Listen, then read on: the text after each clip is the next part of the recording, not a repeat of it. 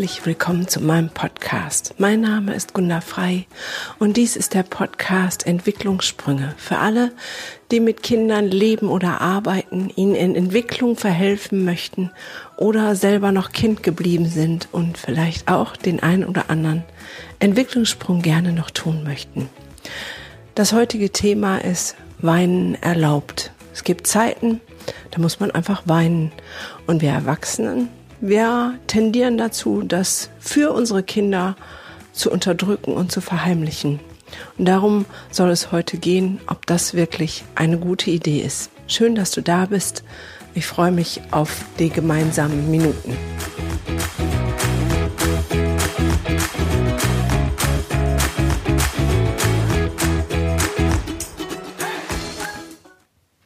Freue mich, dass du wieder da bist, um dir ein paar Impulse abzuholen, was dein inneres Kind oder die Kinder angeht, mit denen du lebst oder arbeitest.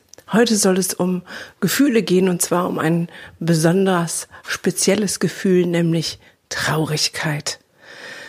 Gefühle, wir in der Psychotherapie nennen das Affekte und ähm, da geht es noch weiter. Wir müssen sozusagen, um einen Antrag bei der Krankenkasse ähm, stellen zu können, auch so etwas bestimmen wie die Affektregulationsfähigkeiten von einem Kind oder von einem Erwachsenen. Was heißt das denn? Affekte sind Gefühle, das heißt, ähm, Affektregulationsfähigkeiten, ist jemand schwingungsfähig, kann der mit mir emotional in Kontakt treten und er kann er seine Gefühle regulieren. Erstaunlicherweise können das viele Kinder nicht. Ähm, jetzt sagst du, na ja, das ist ja normal, die sind wütend und die können sich noch nicht regulieren und die müssen das erst lernen. Ja, das ist richtig. Aber viele können noch nicht mal mit den Gefühlen in Kontakt kommen und in diese Schwingung aufnehmen. Aber ganz viele Kinder in meiner Praxis, die das nicht gelernt haben. Da stellt sich jetzt die nächste Frage, wie lernen Kinder denn Affekte regulieren? Eigentlich passiert das in den ersten drei Lebensjahren ganz automatisch, immer dann, wenn die Eltern erst einmal von außen die Affekte des Kindes regulieren. Das geht ganz einfach, nämlich das Kind schreit und weint und die Mama kommt und ähm, sagt nicht wie ein Erwachsener, was hast denn jetzt, halt's mal ins Mund, ist mir zu laut, sondern wir fangen an, sozusagen die Affekte für unser Kind zu regulieren, indem wir anders sprechen. Oh, was hat denn mein Schnuckibärchen? Hast du Hunger? Mama macht jetzt Milch. Die ist noch viel zu kalt. Jetzt muss ich die erst heiß machen. Und wir fangen an, sozusagen in einer anderen Stimme zu sprechen und ähm, beruhigend auf das Baby einzureden ähm, und regulieren damit seinen Affekt, seine Missmut, ich habe Hunger und ich will jetzt was zu essen. Oder ich brauche eine neue Windel oder was auch immer. Und das geht ganz automatisch. Wir sind also die, die schwingen für die Kinder. Wir transportieren das Gefühl, was einfach nur ein Weinen ist, durch unseren Ausdruck, unsere Stimmlage dem Kind zurück und regulieren es, weil wir beruhigend einwirken. Auch bei Verletzungen, wenn sie sich stoßen, so, das ist das, was wir sozusagen dann transportieren und die Kinder bekommen das mit und lernen dadurch ihren eigenen Affekt, ihre eigenen Gefühle kennen und sie auch zu regulieren. Leider wird das in dem Zeitalter, in dem wir leben, nicht mehr so wahrgenommen. Manchmal fehlt vielleicht auch einfach das Wissen darüber. Letztens hat mich über Instagram eine junge Mutter angerufen und ähm, sagte, ja, also war irgendwas Anfang 20 und das Kind war so 18, 20 Monate alt und sagte, der würde überhaupt gar kein Wort reden und ähm, wäre auch so ganz ähm, still und ruhig und irgendwie wird ihr das Sorgen machen. Und im Gespräch kam dann raus, dass sie während des ähm, Fütterns auf ihr Handy guckte und für das äh, für den Säugling ähm, schon mit der ersten Flasche sozusagen den Fernseher angemacht hat zur Beruhigung. Das ist natürlich keine Affekt Regulation, weil da kommt nichts in Schwingung für den Fernseher und äh, da kann nichts aufgenommen werden. Und dass dieses Kind sich dann nicht normal entwickelt, was ähm, Gefühlsausdruck angeht und auch Sprache. Das ist völlig normal. Aber im Normalfall ist es so, dass unsere kleinen wunderbaren Wesen, die wir zur Welt gebracht haben oder die wir betreuen, weil wir das aus Leidenschaft tun, sehen, wenn ihnen was nicht gefällt, wenn etwas nicht gut tut, dann gehen wir darauf ein und helfen zu regulieren. Das ist sozusagen die eine Seite der Medaille, wie Kinder lernen, ihre Gefühle wahrzunehmen und sie auch zu regulieren. Das natürlich bei fremd untergebrachten Kindern, die früh fremd untergebracht wurden, die vielleicht auch vernachlässigt wurden, ein ganz großes Defizit da sei ermunternd erwähnt, dass das nachzuversorgen ist, nachregulierbar ist. Ähm, wenn man das nachher tut, dauert es leider keine drei Jahre, sondern so ungefähr zehn. Aber es ist machbar. Auch da würde man dann genau so mit dem Kind sprechen. Also wenn ein ähm, Siebenjährige die eben dieses nicht in den ersten drei Jahren gelernt hat, sich stößt und schreit wie am Spieß, als ob der Finger ab wäre, neigen wir Erwachsenen dazu zu sagen, ach komm, jetzt stell dich nicht so an. Aber wenn dieser Affekt nicht reguliert wurde, ähm, durch genau das, wie ich das gerade erklärt habe, es ist da an der Zeit, das nachzuversorgen. Das heißt, dann würde man auch mit einem Siebenjährigen sprechen wie mit dem Zweijährigen und sagen, oh, hast du dir wehgetan, du arme Maus, komm, Mama pustet. Ähm, der Witz ist, ein Kind, was nachversorgt werden muss, wird es dankbar annehmen und den Finger hinhalten und die Kullertränchen würden versiegen und sagen, ja, schon viel besser. Ein Kind, was das kann und äh, da kein Defizit hat, würde sagen, nee, Mama, jetzt reizt, aber so schlimm ist es auch nicht. Ja, da gibt es eine eindeutige Rückmeldung. Und dennoch gibt es einen zweiten, noch viel wichtiger oder mindestens genauso wichtigen Teil. Das ist nämlich das Lernen am Modell. Und da ist die Frage, wie wir mit unseren Gefühlen umgehen. Und ich kenne so unfassbar viele Familien, Eltern, Mütter, Väter, die sagen, nein, ganz voller Stolz, nein, nein, mein Kind kriegt es nicht mit, wenn ich traurig bin. Und ich sage dann immer, warum nicht? Ja, ich muss es ja schützen. Das ist kein Schutz. Das ist, ja, ich weiß gar nicht, wie ich das nennen soll. Auf jeden Fall nicht hilfreich. In den ersten Lebensjahren helfen wir als Erwachsene den Kindern ihre Gefühle wahrzunehmen und sie zu regulieren, indem wir sie für sie regulieren. Und danach brauchen Kinder ein Modell, an dem sie lernen können. Und wenn du deine Tränen nicht zeigst, auch ihr, ihr lieben Männer, dann ähm, weiß dein Kind nicht, wie es ist, traurig zu sein. Und es weiß auch nicht, wie es ist, aus der Traurigkeit wieder reinzukommen in die Fröhlichkeit. Bei mir selber ist gerade eine Zeit der Traurigkeit.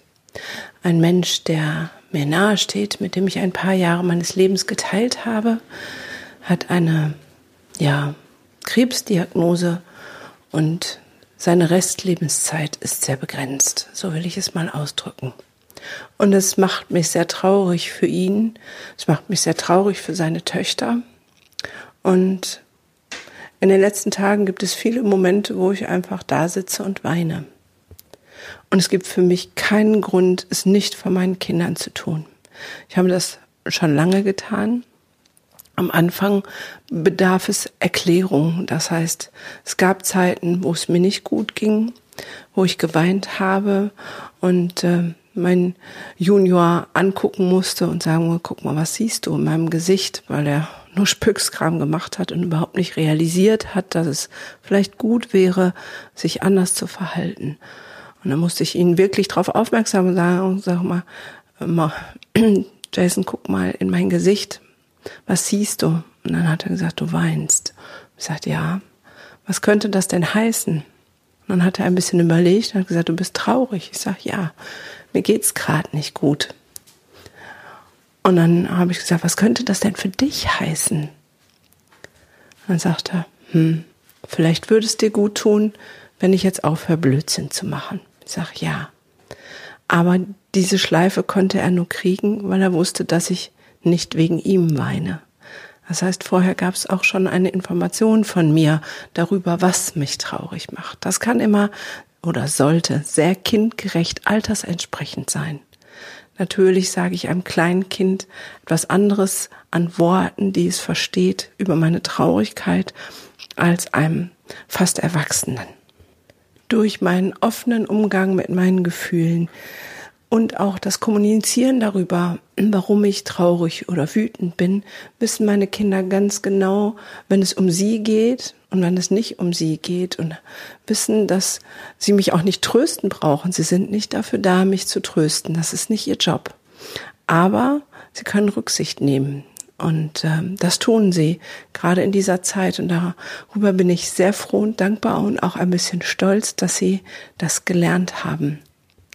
Und wenn ich zurück in meine Praxis denke, die vielen Kinder, die zu mir kommen, die das nicht gelernt haben, ganz oft ist der Ursprung bei den Eltern, weil sie ihre Gefühle nicht zeigen, weil sie sagen, nein, meine Kinder kriegen nicht mit, dass wir eine Ehekrise haben.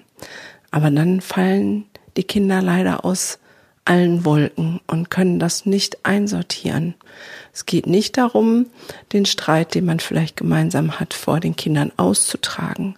Aber es geht um klare Worte, zu sagen, Mama und Papa verstehen sich gerade nicht gut. Es hat nichts mit dir zu tun. Und Mama und Papa versuchen das zu regeln. Oder Mama ist traurig, weil Opa krank ist. Und das macht die Mama sehr traurig. Zum Beispiel was es auch immer ist. Es geht darum, es altersgerecht zu sagen. Einmal, damit das Kind weiß, dein Kind weiß, es hat nichts mit dir zu tun. Und zum anderen, damit es an dir als Modell lernen kann, es ja zu regulieren, zu wissen, es wird wieder gut, es geht wieder. Und dein Kind ist natürlich nicht verantwortlich, dazu beizutragen oder zu helfen, in dem Sinne, dass es sich tröstet. Und auch in beruflichen Kontexten ist es wichtig, die Gefühle zu benennen. Gestern war ein sehr trauriger Tag und ähm, ich habe versucht, zwei Therapiestunden zu halten. Und als ich dann gemeinsam mit meinem depressiven Mädchen um die Wette geheult habe, habe ich beschlossen, dass diese Woche keine gute Woche ist, um Therapien zu machen. Aber auch da konnte ich authentisch sein und habe gesagt, weißt du was, ich habe auch einen schlechten Tag. Und sie wird an mir sehen, die nächsten Wochen, dass ich Wege finde, damit klarzukommen und nicht in die Depression rutsche. Auch da kann ich ein Modell sein für meine Patienten oder vielleicht auch für Schüler oder Kinder, die ich betreue. Ich weiß, dass viele Kollegen sagen, das wäre unprofessionell. Ich bin da komplett anderer Meinung. Für mich ist Professionalität nicht sozusagen Anonymität, sondern Professionalität ist für mich immer die Grenze zu wahren und zu wissen, was mein Schmerz und meine Gefühle und meine Gedanken sind und was die meines Gegenübers sind und das klar zu nennen und zu differenzieren. Und genau so habe ich das gestern auch in der Therapiestunde gemacht ihr gesagt, warum es mir nicht gut geht. Und wir haben beide zusammen einen Weg gefunden, sie für sich und ich für mich, die Stunde gut zu beenden. Und natürlich habe ich, nachdem ich, weiß ich nicht, fünf oder zehn Minuten zusammen mit ihr geweint, die Kurve gekriegt und mich wieder auf sie fokussiert und nicht zugelassen, dass sie irgendwie für mich verantwortlich ist. Da gilt genau das Gleiche. Es geht nicht darum, meinen Schmerz zu teilen, um Mitleid, Fürsorge oder sonst etwas zu bekommen, sondern auch da fungiere ich als Modell, als Vorbild und dadurch, dass ich mich nahbar und menschlich und auch fehlerhaft zeige, habe ich die Rückmeldung bekommen von den vielen Menschen, die ich bis jetzt begleitet habe, dass das das ist, was auch hilft, weil es authentisch ist und weil es das Leben widerspiegelt. Nicht ausgelebter Schmerz, nicht zugelassene Traurigkeit macht krank. Das wissen wir inzwischen. Das ähm, gibt es neurobiologische Studien drüber. Das heißt, du kannst maßgeblich mit dazu beitragen, dass dein Kind, unsere Kinder in dieser Gesellschaft gesund groß werden, dadurch, dass du dir erlaubst, deinen Schmerz zuzulassen und Vorbild zu sein, dass Kinder an dir am Modell lernen können. Und dazu möchte ich dich wirklich von Herzen ermutigen. Und wenn du merkst, dass du das nicht gut kannst, dann wird es vielleicht genau darin begründet liegen, dass du es selber nicht gelernt hast, weil dir das Modell fehlte umso wichtiger ist es, dieses Muster zu durchbrechen, damit es nicht einfach immer weitergegeben wird von Generation zu Generation und du als Erwachsener hast die Möglichkeiten dazu, dir Hilfe zu suchen, Unterstützung, Literatur, Workshops, Webinare, was auch immer, um an deine Gefühle heranzukommen, sie zu leben für dich und für deine Kinder. In diesem Sinne wünsche ich dir einen wundervollen Tag und möchte dir diesen Einsatz nochmal mitgeben. Weinen erlaubt und erwünscht.